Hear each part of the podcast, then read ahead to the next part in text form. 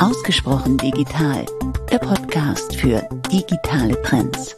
Dass etwa 55 Prozent Code Productivity mehr entsteht. Und das ist natürlich ein Versprechen, das kann ein Softwarehaus nicht ja, ungetestet lassen, un, unversucht lassen. Es, es muss dieses Potenzial für sich erkennen, es muss dieses Potenzial heben. Am 30. November 2022 wurde mit ChatGPT ein textbasiertes KI-Sprachmodell weltweit für die Öffentlichkeit freigegeben.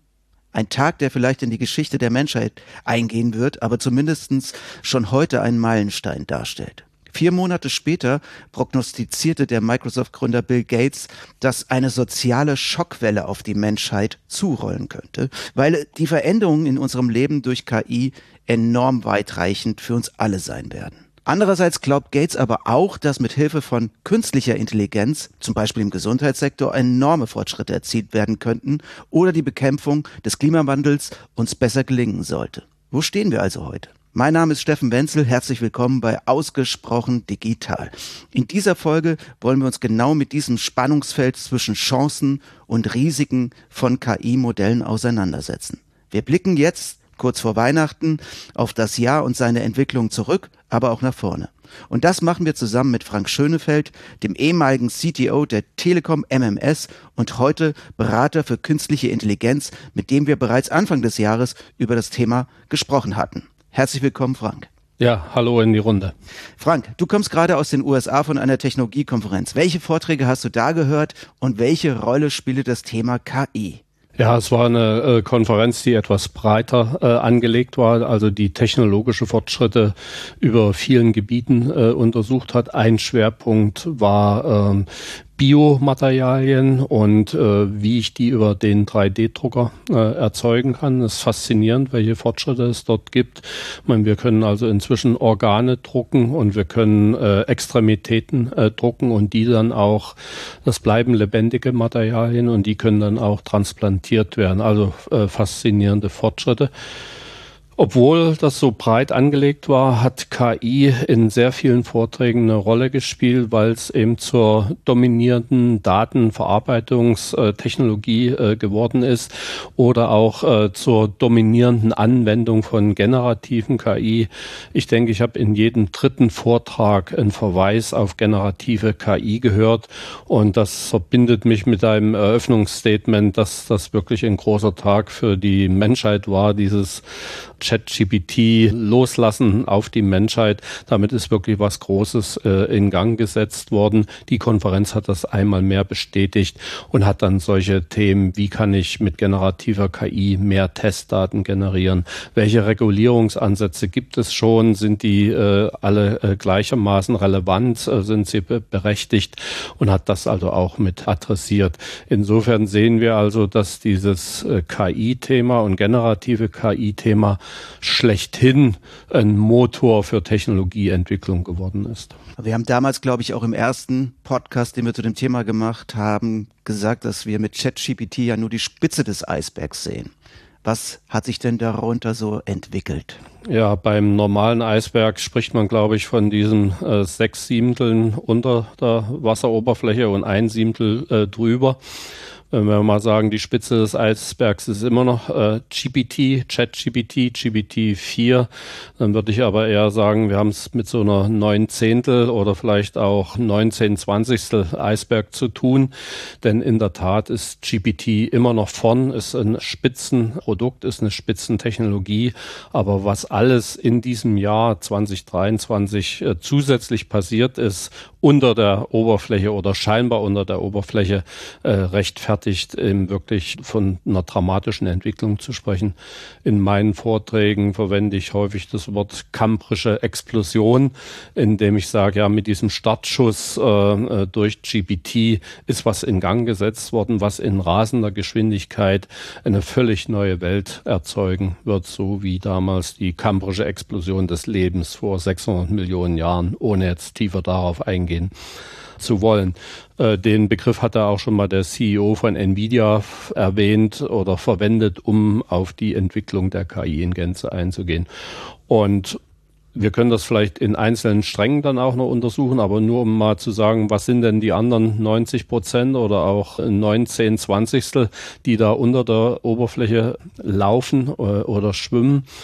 Wir haben eine wahnsinnige Entwicklung im Open Source Bereich gesehen. Das kann ich nochmal mit Zahlen dann äh, unterlegen. Also das ist äh, wichtig, sich anzuschauen und zu verstehen, was dort passiert. Wir haben das Rennen der Großen gesehen, während am Anfang scheinbar nur äh, GPT, GPT Turbo, GPT 4 das Feld zu beherrschen äh, schien, sehen wir jetzt die, die Antworten insbesondere von Google, aber die nächsten Antworten werfen auch ihre Schatten schon voraus, insbesondere von Amazon äh, können wir auch noch etwas äh, näher skizzieren. Also das ist äh, faszinierend. Ja, und drittens sind natürlich auch die Anwender, unsere Kunden, nicht stehen geblieben, sondern haben sich ihr Bild von der Situation gemacht und haben versucht zu überlegen, was mache ich denn? Wie kann ich meine Unternehmensdaten auf eine sichere Art und Weise, aber dennoch mit den Fähigkeiten der großen Sprachmodelle, der generativen KI miteinander verbinden, um den möglichst größten Nutzen für mich zu erzeugen. Ja? Und äh, also da ist wahnsinnig äh, viel passiert. Und wenn wir das mal in Zahlen illustrieren wollen, ein paar sind ganz spannend. Also äh, 92 Prozent der äh, Fortune 500 äh, Companies äh, nutzen äh, GPT oder artverwandte Produkte. Das heißt, von 500 äh, Firmen, Weltspitzenfirmen nutzen 460 Firmen GPT und generative KI.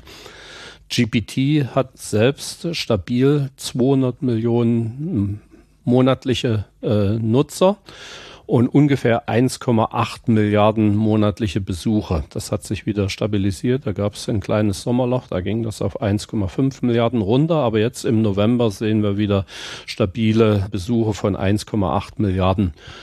Um das mal in Vergleich zu setzen, Google, die, die Suchseite, die hat weltweit 85 Milliarden Besucher, das ist etwa Faktor 50. Aber wenn ich jetzt mal die Funktionsweise von beiden ins Verhältnis setze, ist das äh, dennoch eine, eine tolle Zahl.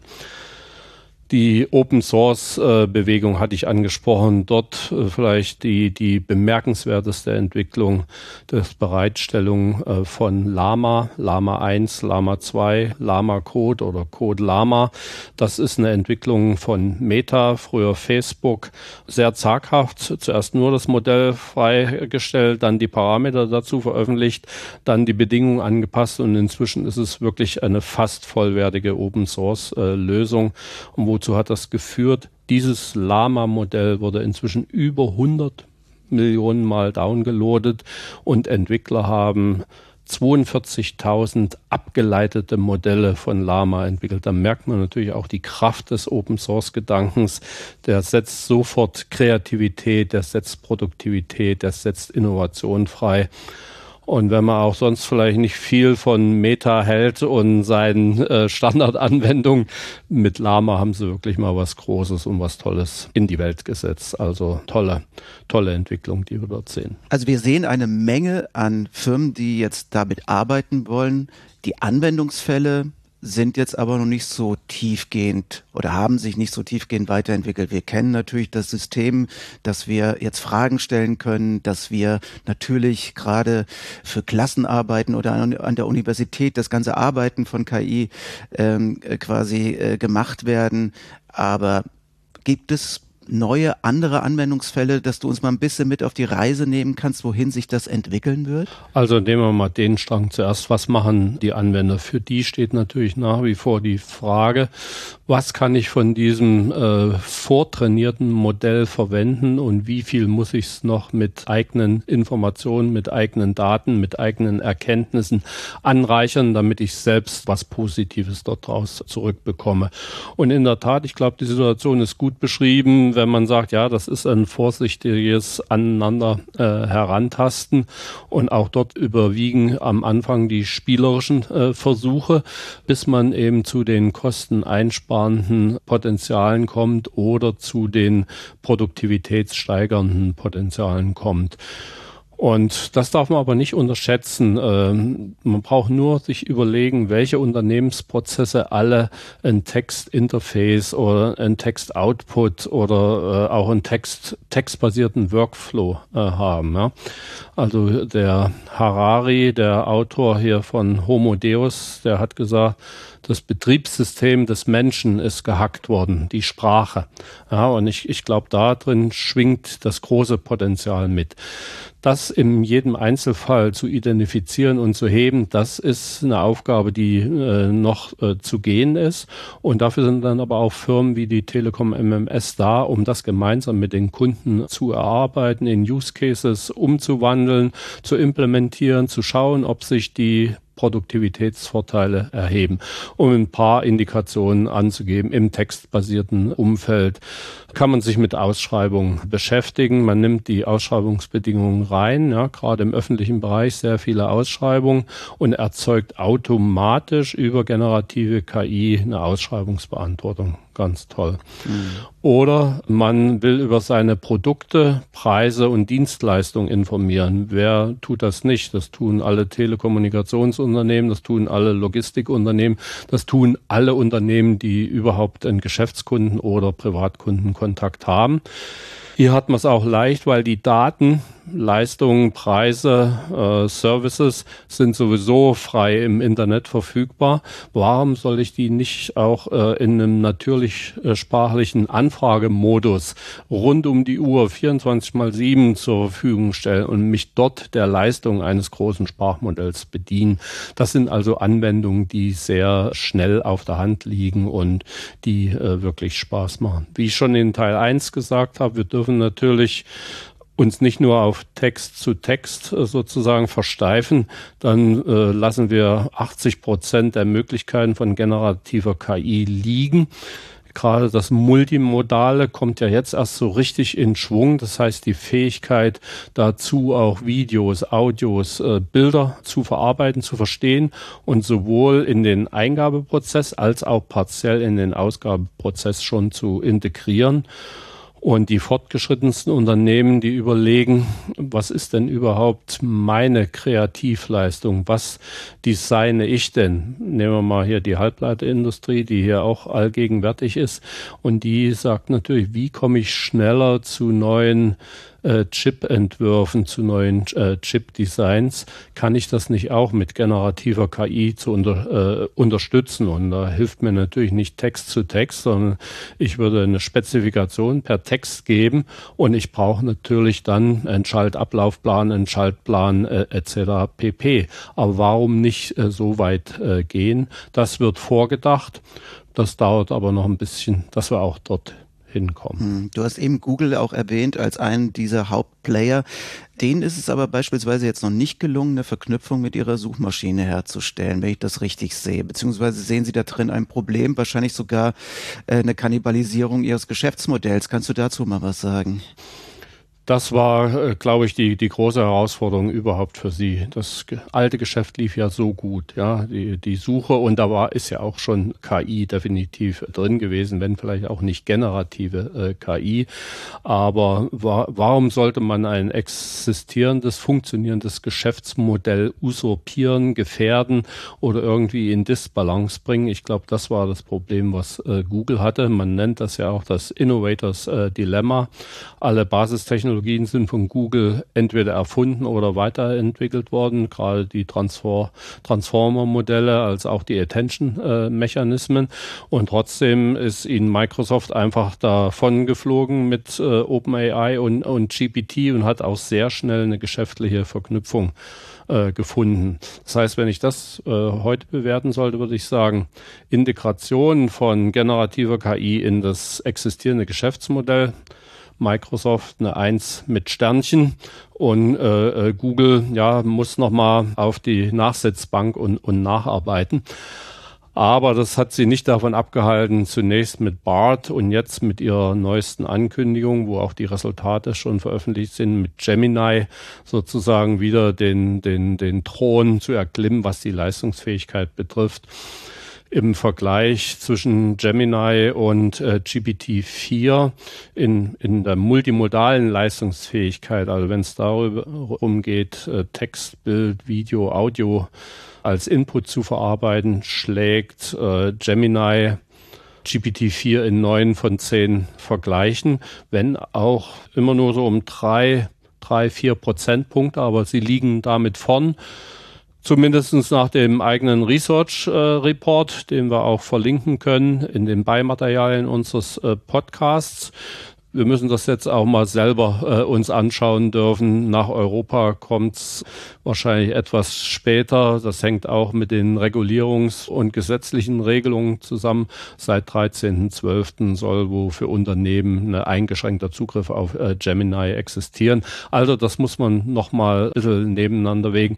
Auf jeden Fall kann man sagen, das Imperium, in dem Fall äh, Google, hat zurückgeschlagen, hat mit Gemini eine unheimlich leistungsfähige Maschine auf die Erde gesetzt und unheimlich leistungsfähig ist es auch im Trillionenbereich, wobei ich jetzt die amerikanische Trillion verwende, also 10 hoch 15, um Missverständnisse vorzubeugen, im Trillionen-Parameterbereich und auch etwa 30 Trillionen Token äh, in der Trainingsmenge. Das sind unvorstellbare Größen. Wir, es fällt uns schwer, das äh, nachzuvollziehen. Auf jeden Fall sind das Datenmengen, die ein Mensch im Lauf seines Lebens definitiv niemals wird aufnehmen können, verarbeiten können. Und da merkt man natürlich schon, dass so das Ungleichgewicht sich auch dort weiter verstärkt. Aber das äh, ist vielleicht Spitze des Eisbergs, war vorhin unser äh, Thema. Jetzt haben wir da zwei Spitzen äh, unseres Eisbergs mit Gemini und mit äh, GPT-4. GPT-5 wird nicht lange auf sich warten lassen. Das wird also spannend, was dort an Neuem dazukommt. Und dann hat sich noch ein dritter großer äh, auf den Weg gemacht, äh, nämlich Amazon. Einerseits sind die schon über Anthropic äh, investiert und haben äh, Claude und Claude 2 als Modelle am Start.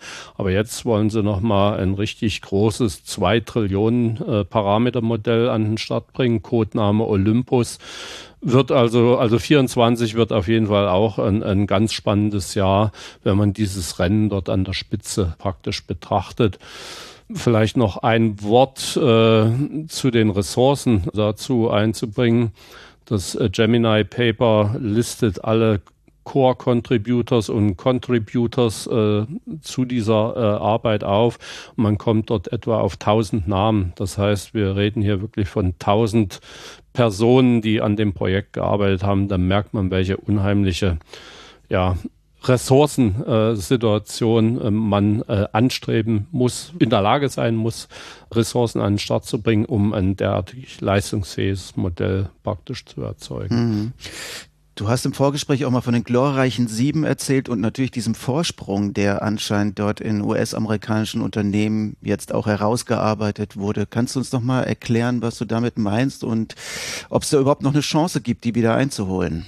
Also die glorreichen Sieben, äh, das nimmt natürlich Bezug auf einen wunderbaren Western aus den 60er Jahren mit äh, Gilles Brunner und Horst Buchholz, wenn ich mich recht erinnere, der Stimmt. da den jugendlichen deutschen Liebhaber spielen durfte oder als deutscher Schauspieler den, den jugendlichen Liebhaber spielen äh, durfte die dort ein mexikanisches Dorf vor immer wiederkehrenden Plünderern beschützen, die glorreichen Sieben. Jetzt verwendet man den Begriff, um wirklich die KI-Vorreiter dieser Welt äh, äh, zu benennen.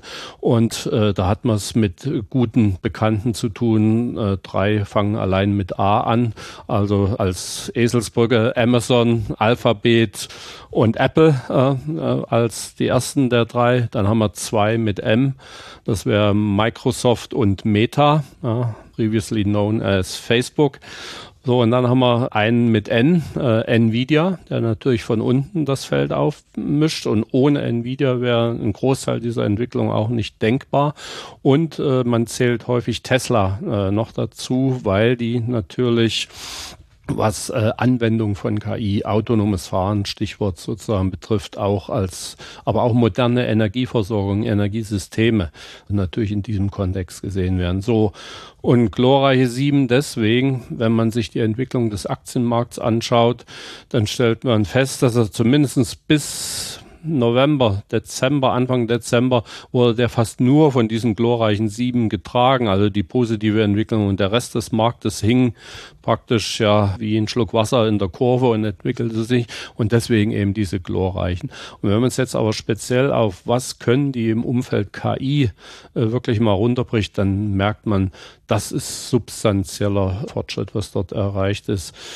Auch da ist das Gemini Paper sehr hilfreich zu lesen, wenn man allein mal die Architektur, die da dahinter liegt, äh, welche Hardwarebeschleunigung verwendet werden muss, welche territoriale Ausdehnung äh, zwischen den Rechenzentren besteht, die alle in das Training integriert werden. Also man kann wirklich sagen, hier wird kontinental übergreifend das Training äh, fortgeführt, um die 30 Trillionen Tokens zu verarbeiten und in ein Modell von einer Trillion Parameter, 1,5 Trillionen Parameter so sozusagen zu, zu pressen. Und äh, Google nutzt da seine eigene Spezialhardware, also die TPU Version 4 und TPU Version 5. Ja, also das heißt äh, TensorFlow Processing Unit, eine ganz spezielle äh, Hardwarebeschleunigung.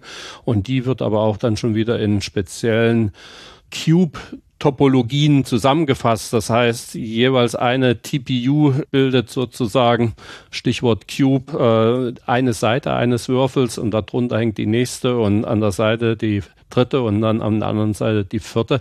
Das heißt, wir haben es mit absoluten äh, Hochbeschleunigungstechnologien dort zu tun. Und in dem Umfeld Ihnen am nächsten kommt dann eigentlich Amazon, ja, die auch in der Lage sind, solche hervorragenden Architekturen, cloud-basierte Architekturen anzubieten. Und das fällt natürlich durchaus äh, schwer, das so nachzuholen. Jetzt ist allerdings so, wenn man in unbekanntes Gelände geht, dann kostet das erstmal mehr Aufwand. Den tragen eben die glorreichen Sieben und sie können den auch tragen aufgrund ihrer hervorragenden finanziellen Performance. Wenn man jetzt als Early Follower hinterhergeht, dann ist ein Großteil des Geländes schon kartiert und man kann dann durchaus mit besserer finanzieller oder mit geringeren finanziellen Aufwänden auch sehr schnell zu guten Resultaten kommen.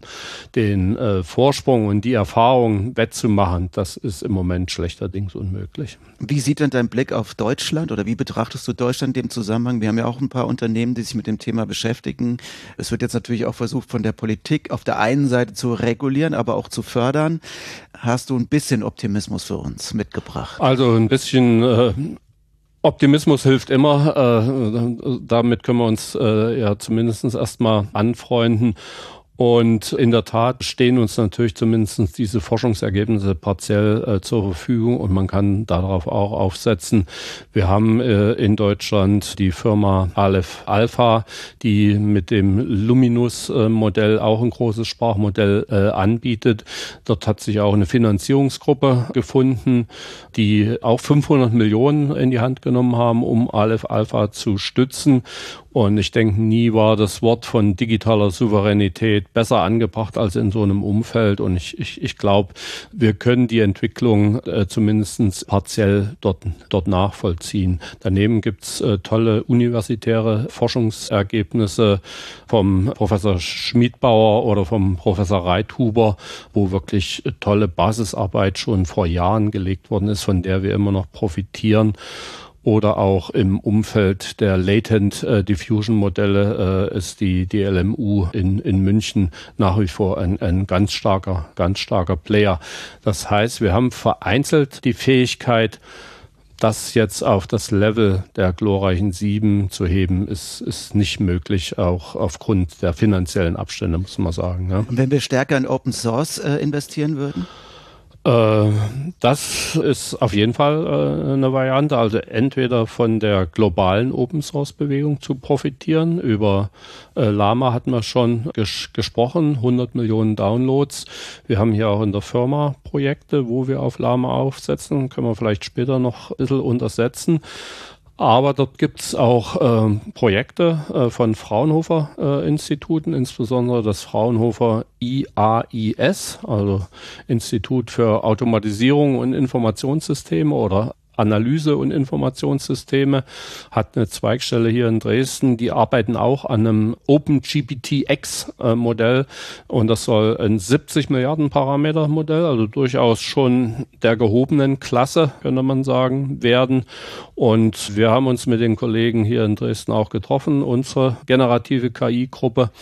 Und wir werden die Zusammenarbeit fortsetzen und sind sehr gespannt, welche Resultate dort kommen. Also, mit anderen Worten, wir können nicht die 10 oder 12 Milliarden von Microsoft kopieren. Wir können nicht den, den großen Ansatz, den Amazon äh, oder äh, Gemini mit 1000 äh, Personen an einem Projekt. Das ist nicht möglich, aber wir haben durchaus vereinzelt spannende Ansätze und können das auch stärker auf Europa zuschneiden, auf die deutsche Sprache zuschneiden, auf weitere europäische äh, Sprachen zuschneiden und mit den europäischen Regulierungsbedingungen in Einklang bringen. Das sind die Optionen, äh, die wir haben. Und wie gesagt, wenn man hinter der gepflasterten Wegstraße, den die, den, die die Großen gebaut haben, herlaufen kann, dann spart das natürlich auch schon Aufwände.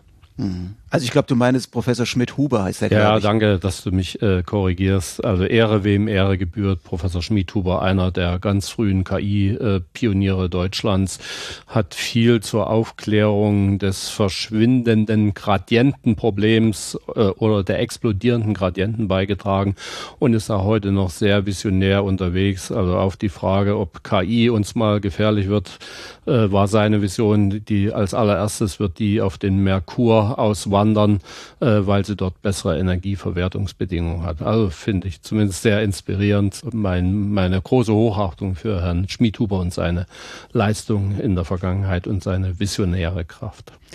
Ja, ich habe auch mal eine Idee wegen Geschäftsmodellen. Also was mir noch nicht so ganz klar ist, wenn ich das mal so vergleiche, ne? also wenn du die Größe dieser Sprachmodelle immer ansprichst. Also wie viele Items haben die, wie viele Parameter benutzen die und das so auch plastisch hier uns vorführst, habe ich immer so ein bisschen den Gedanken an so einen Formel-1-Wagen, der unheimlich viel PS hat, aber das muss man ja auf die Straße bringen. Also es zählt ja auch zum Beispiel, wie ist das Gewicht verteilt, äh, wie windschnittig ist der und so weiter und natürlich der Fahrer am Ende.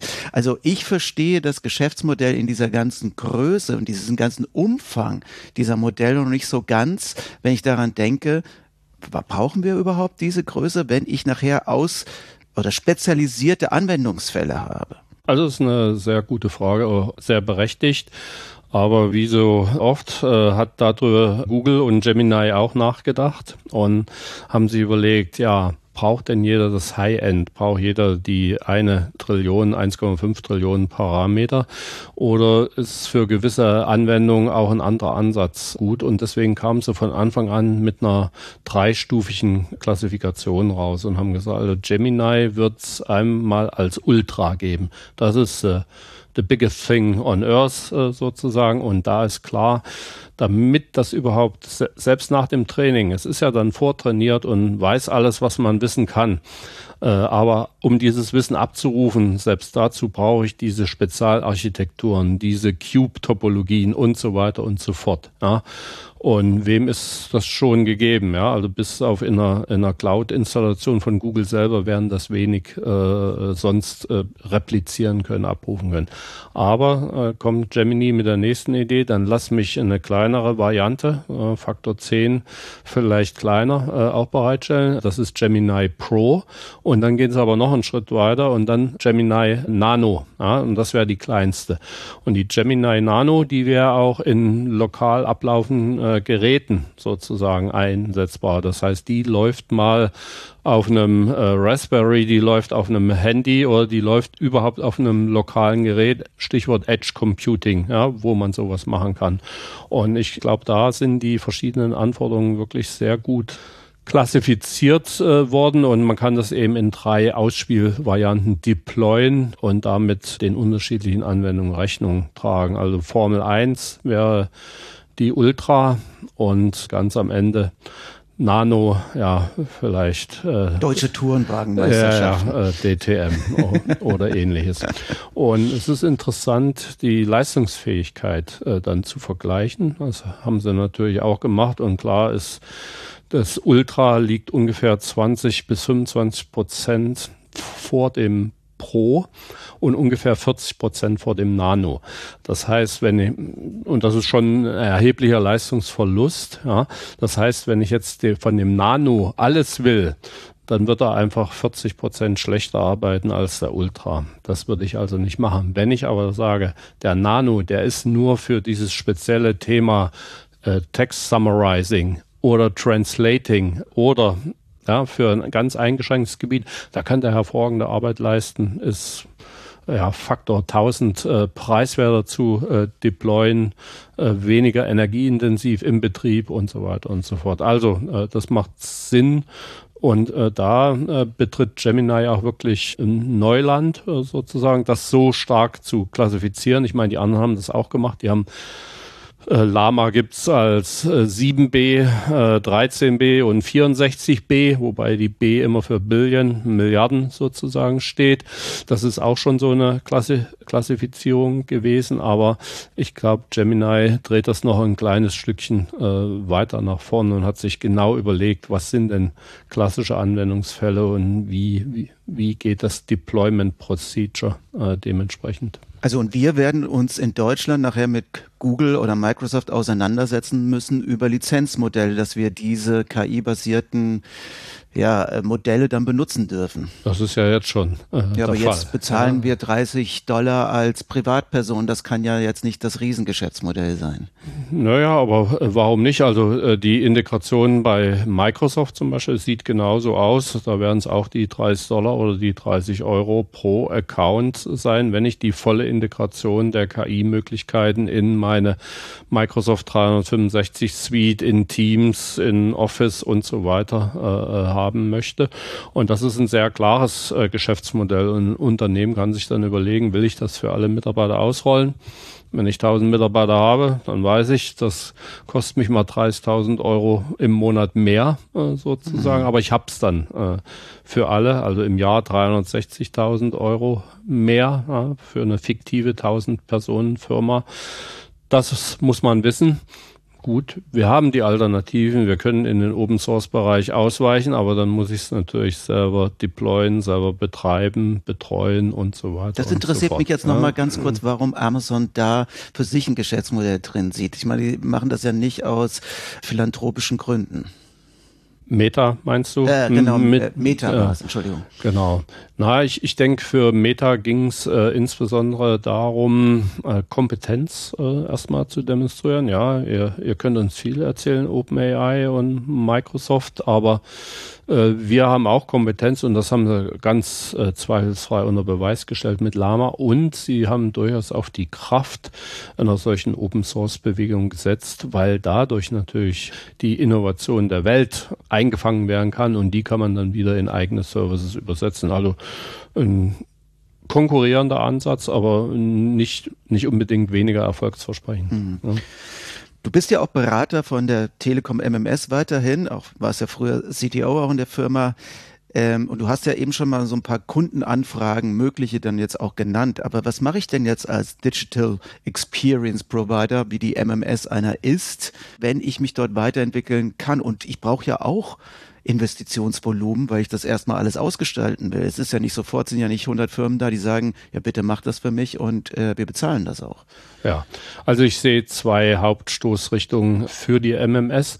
Das eine ist natürlich, sie, sie muss ihr klassisches Portfolio äh, nochmal mit, mit dieser Fragestellung einfach neu äh, durcharbeiten, durchdringen und sagen, wie sieht Customer Experience äh, unter den Bedingungen generativer KI oder KI allgemein aus? Wie sieht digitale Zuverlässigkeit unter den Bedingungen von generativer KI, KI allgemein aus? Wie sieht die digitale Organisation, die digitale Zusammenarbeit der Zukunft unter Bedingungen der generativen KI und KI allgemein aus? Also das wäre so äh, Schritt eins. Und es ist ganz klar, eine überlegene und überragende Customer Experience äh, zum Beispiel für die Zukunft, die ohne generative KI im Sprachmodus, im, im, im Chatbot-Modus arbeitet, die wird, die wird keiner mehr brauchen, die wird keiner mehr wollen. Das heißt, ich muss zwingend mein klassisches Portfolio um diese Themen anreichern.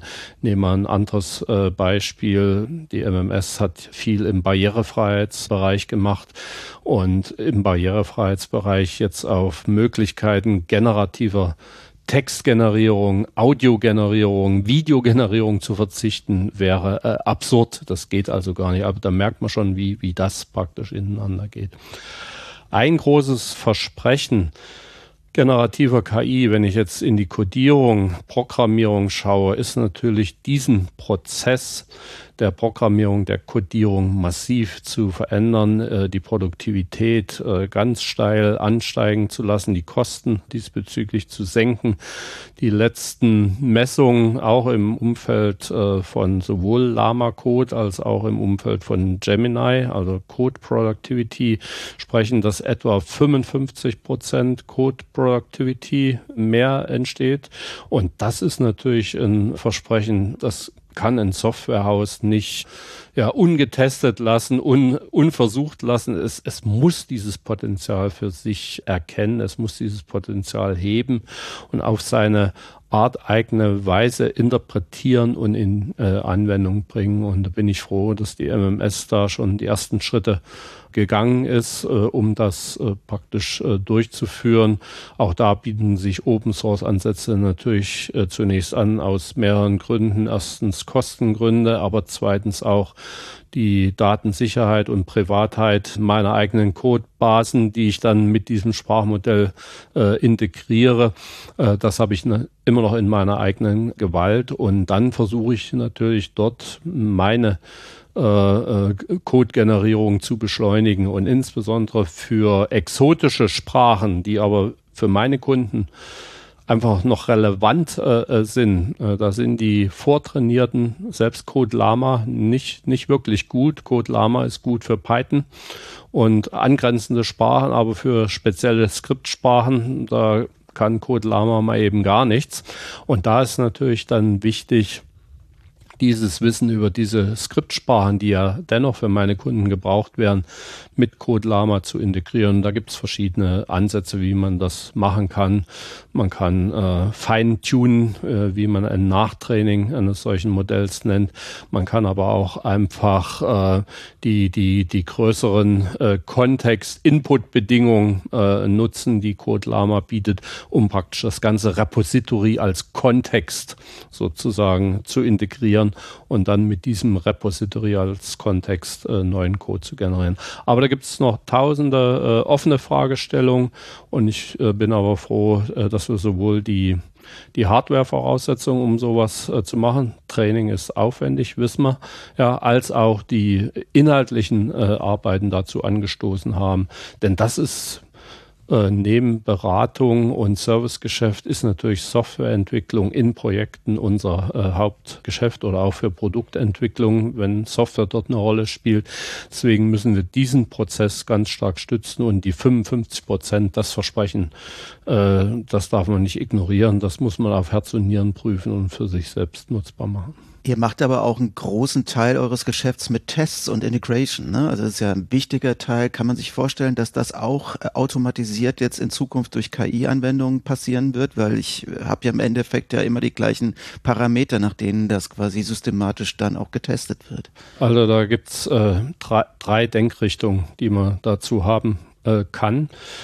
Das eine ist das klassische Testen natürlich KI-gestützt zu machen. Also nehmen an, ich muss eine neue Oberfläche testen, ob der Prozess genau in der Oberfläche so abgebildet ist wie spezifiziert. Das können wir, da haben wir ein Produkt dafür, das heißt KI for Test oder AI for Test. Äh, das können wir mit Erkennungstechnologien und dann Generierungstechnologien sind wir dazu heute schon in der Lage. Das ist so die, die eine, die klassische Denkrichtung. Die zweite ist, da gehe ich auf den Code-Ansatz zurück. Wenn ich einmal in der Lage bin, neuen Code zu generieren über solche Sprachmodelle, dann fällt es mir natürlich auch leicht, gleich Entwicklertests mit dazu zu generieren oder überhaupt äh, Tests äh, dazu zu generieren oder Dokumentation dazu zu generieren. Zweite Denkrichtung. Und dritte Denkrichtung, und äh, das ist auch eine sehr vielversprechende Wir haben äh, Regulierung von KI-Produkten. KI-Produkte, KI-Lösungen, Leistungen müssen gewisse Vorgaben entsprechen, müssen einer gewissen Risikoklasse entsprechen etc. pp. Und die Fähigkeit, das zu testen, ob das gegebene KI-Anwendung hat, ist auch noch eine, eine Fähigkeit an sich. Und da sehe ich auch großes Potenzial, sich sowas zu erschließen, also in der Lage zu sein, eine gewisse Introspektion einer KI-Anwendung durchzuführen. Und ein erster Schritt dazu wäre, die allgegenwärtigen Benchmarks sozusagen wirklich hernehmen zu können. Also sagen wir mal im multimodalen Language Understanding, das ist der MMLU, das sind 57 Fragegebiete, ja, und die müsste ich einfach aus einer Testdatenbasis rausziehen und dann jage ich die gegen das neueste Sprachmodell und notiere die Testergebnisse. Oder Code, Code Lama, dann hole ich die, die Fragestellung aus dem Human Eval äh, raus, ist ein Benchmark für Codierungsfragen, arbeite automatisch diese Testfragen ab und notiere das Ergebnis. Oder Hella Swag oder Vino Grande oder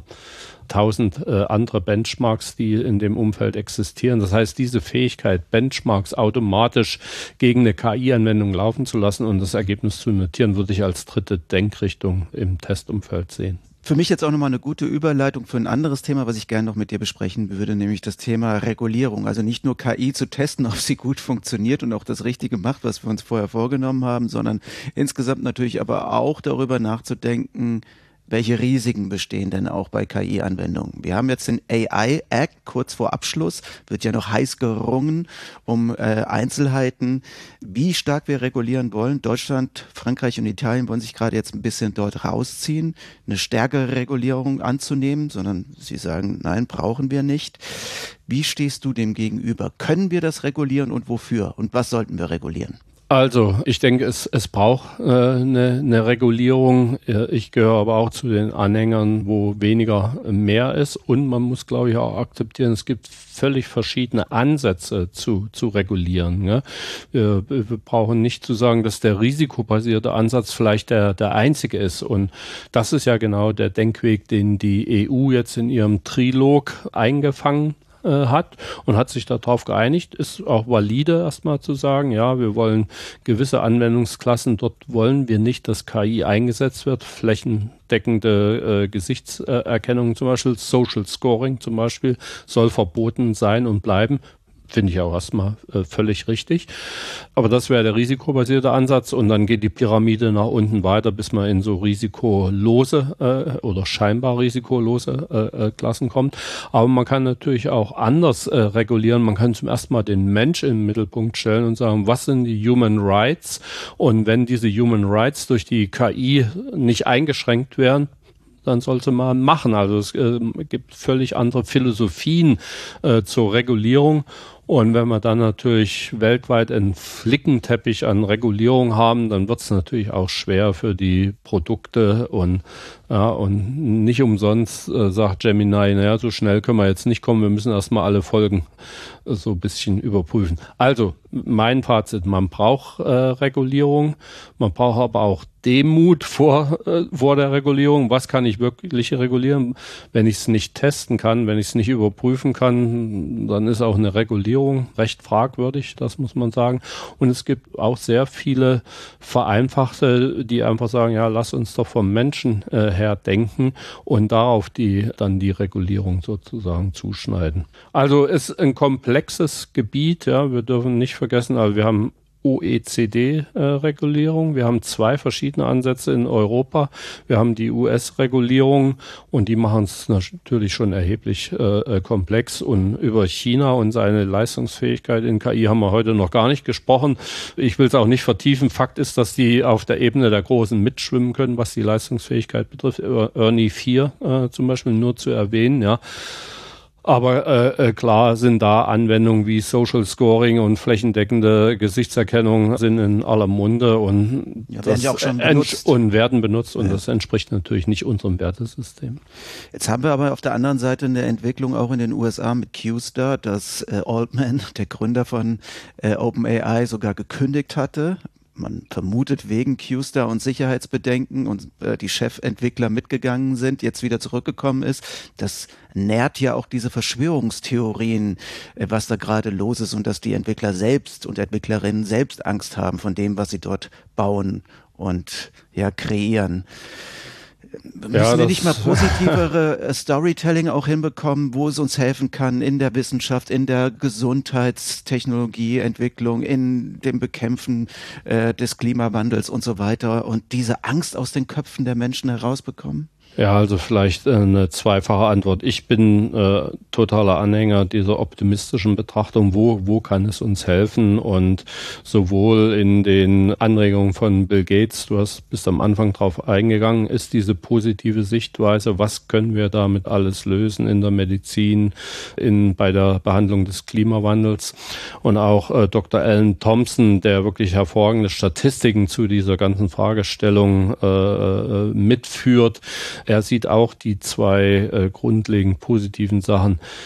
Diese Technologie kann uns einen intelligenten Begleiter, also jedem Individuum einen intelligenten Begleiter, einen Agenten an die Seite stellen, der uns hilft, der uns besser macht, der uns einfach weiterentwickelt, der uns äh, in Situationen weiterhilft. Also wirklich der persönliche äh, Begleiter schlechthin. Aber er sieht auch die Dimension, ja, wir haben geopolitische Probleme, wir haben wirtschaftliche Probleme, wir haben den Klimawandel, wir brauchen neue Energielösungen. Und warum nicht auch mit dieser gewaltigen Intelligenz, die kein einzelner Mensch mehr lesen kann? Ich bin am Anfang darauf eingegangen. Warum nicht auch diese Intelligenz für die Lesung, Lösung dieser Probleme? Also man könnte sagen, einen gesellschaftlichen Agenten äh, sozusagen einzusetzen. Also das sehe ich positiv.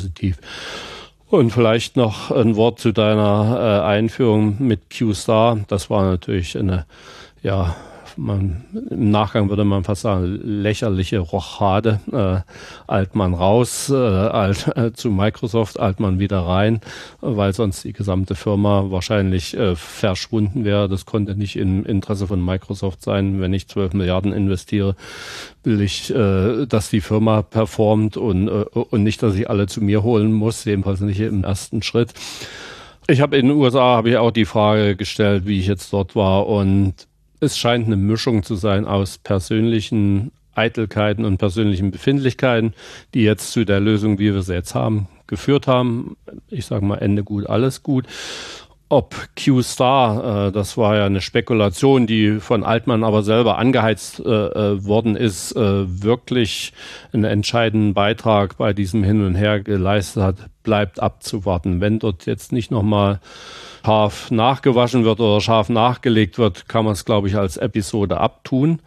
Falls doch, und ein paar Indikationen gibt es ja, dass man dort insbesondere Reinforcement Learning wirklich auf ein neues Level gebracht hat und damit die Schlussfolgerungsfähigkeit, die Reasoning äh, Capability, dass die ein völlig neues Niveau erreicht haben. Und zwar hat man eben das Feedback für das bestärkende Lernen gibt man nicht erst am Ende eines Reasoning-Schritts, sondern gibt man für jeden Teil Teilabschnitt äh, des Schlussfolgerns. Und wenn man das macht, dann verbessert sich der gesamte Prozess erheblich. Ja? Und dazu gibt es auch ein Paper von OpenAI, das kann man nachlesen, das kann man sich ziehen. Und das scheint zumindest ein Bestandteil von QStar zu sein. Ob noch mehr dahinter hängt, das wird die Zukunft zeigen. Im Moment sind alle Geister wieder beruhigt und dann schauen wir mal, wie es dort weitergeht. Ja, apropos Zukunft, ich glaube, wir können auch mal so in die Schlussgerate einbiegen unseres heutigen Podcasts. Ich würde gerne noch mal ein Thema mit dir besprechen, nämlich du bist ja auch Professor an der Universität. Wie gehst du mit diesem ganzen Thema Fälschung durch KI um? Nur mal so ganz persönlich gefragt, ist das, weil das ist ja jetzt ein konkreter Anwendungsfall, den viele fasziniert und den sie auch benutzen können. Ja, äh, in der Tat. Also wenn man die äh, Studenten äh, auch einfach fragt, das ist eines der häufig eingesetztesten Tools, sozusagen noch nicht mal im Sinne einer Fälschung, sondern mhm. zur Beschleunigung, genau. äh, Ver Verbesserung äh, etc. Und ich, ich glaube, das ist auch erstmal der richtige Weg. Äh, das ist, ich glaube, der Fluch jeder Technologie, dass es äh, zum Wohl eingesetzt werden kann, dass es aber auch zum Wehr äh, eingesetzt werden kann. Und ich glaube, äh, da müssen sich die Menschen an die eigene Nase fassen, um da den, den, die richtige Schlussfolgerung rauszuziehen. Also regulieren, ja. glaubst du, wird nicht funktionieren? Äh, nicht, nicht wirklich. Ja. Alles, was ich nicht durchsetzen äh, kann, überprüfen kann, äh, habe ich wenig Chancen. Ja, oder wir lassen schriftliche Arbeiten in Zukunft und es gibt nur noch mündliche Prüfungen. Na, ich denke äh, schon zu solchen äh, Auswüchsen, warum Auswuchs, also zu solchen Regelungen wird es schon kommen. Man muss das anders äh, eingehen. Ich erinnere mich an eine Geschichte meiner Schwester, die Lehrerin ist und in der Pandemiezeit hat sie von ihren Schülern verlangt, dass die praktisch mit verbundenen Augen mit ihr sprachen, sozusagen, damit keine anderen Informationen im Hintergrund verwendet mhm. werden konnten. Also zu so irgendwelchen äh, ähnlichen Sachen wird es kommen. Ja die Gefahr durch Fakes ist, ist groß, die ist immanent, aber ich sage immer, man, man will dann die, die Technologie dafür verantwortlich machen und man erkennt nicht, dass es Menschen sind, die die Fakes produzieren und dann einsetzen. Ja. Mhm. Also. Dann würde ich dich natürlich noch gerne fragen, wenn wir hoffentlich nächstes Jahr hier wieder sitzen, vielleicht sogar schon früher, mal gucken, wie schnell sich das alles entwickelt. Über was reden wir denn dann? Bei diesem Thema? Ja, ich denke, wir werden dann ein Bild haben, wer ist denn an der Spitze sozusagen? Also wie verhält sich GPT-5 zu Gemini 2.0? Welche, welchen Status hat Olympus äh, dazu erreicht? Das wär, wären so die drei Spitzenkandidaten, die ich sehe. Wir werden weitere Entwicklungen und Verstetigungen im Open Source äh, Bereich äh, sehen und ich denke, äh, wir werden, was die Anwendung betrifft, dort wird es ein paar Killer-Applikationen geben, äh, die für jedes Unternehmen unverzichtbar sind. Und das wird sich bis dahin herausgebildet haben. Das kann durchaus sehr, sehr schnell gehen. Und darüber können wir dann sprechen. Also mein, äh, ich denke, Gemini hat eine gute Chance, sehr weit nach vorn zu kommen mit 1000 Mann, äh, 1000 Personen äh, kommt man natürlich schon ein paar, paar Schritte äh, weit. Im Open Source Bereich sind die Lama-Derivate natürlich äh, sehr stark, aber gibt es viele andere interessante Entwicklungen. Ich hatte schon mal auf die arabischen äh, Entwicklungen Falcon. Da wird jetzt ein Falcon 180b Modell kommen, äh, also auch sehr, sehr spannend. Also das bleibt dynamisch. Und wie gesagt, im Unternehmensbereich diese Auskunftssysteme als natürlich sprachliche Interfaces, das wird kommen. Und ja, MMS hat auch spannende Angebote heute schon, so eine Art äh, GPT in einer geschützten Umgebung, wo, wo Kunden äh, wirklich sinnvoll damit arbeiten können. Also wir werden sehen, wie das Raum greift. Es bleibt auf jeden Fall spannend und wir freuen uns ja auch jetzt schon drauf. Auf was ich mich auch freue, ist nochmal von dir zu hören, wie du denn solche Sprachmodelle benutzt persönlich. Setzt du das jetzt für Weihnachtsgrüße ein oder hast du uns auch vielleicht ein paar Tipps mitgebracht, was man in welcher Kombination am besten suchen sollte und äh, wie man das ganze Thema angeht? Da gibt es eine Menge an Videos mittlerweile ja auch im Internet, äh, ja, ja. die so einem Tipps geben.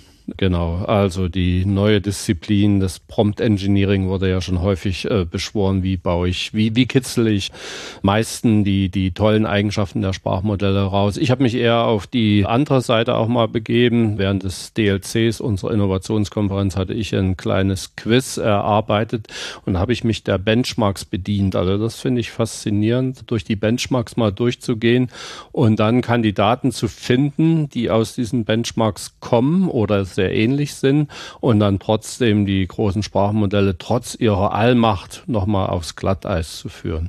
Es gibt inzwischen da auch eine schöne Website, wo eben Aufgaben gestellt werden, die ein Mensch mit überschaubarem Aufwand lösen kann und wo alle GPTs dieser Welt bisher kläglich äh, scheitern. Das ist äh, interessant. Ah. Äh, Website kann ich auch in Begleitsachen äh, genau. lernen. Und das Pr Grundprinzip, das ist das Überraschende dort, ist eigentlich immer das gleiche. Man verklausuliert die Frage äh, in ein Rätsel und das Rätsel ist aber relativ einfach für einen Menschen äh, zu lösen und dann kann er auch die richtige Antwort gehen. Und aber diese Indirektion, Rätsel mhm. und daraus dann eine Schlussfolgerung zu ziehen, das scheint den großen Sprachmodellen doch immer noch ein bisschen schwer zu fallen. Also solche Sachen machen natürlich Und genau Spaß. das werden wir auch in einem Jahr überprüfen, ob es diese Website dann noch gibt oder, oder ob die dann quasi nicht mehr up to date ist. Frank, herzlichen Dank, dass du heute hier zu Gast warst. Ja, danke auch in die Runde und gerne wieder. Ja, vielen Dank, dass Sie sich auch heute wieder Zeit für unseren Podcast genommen haben.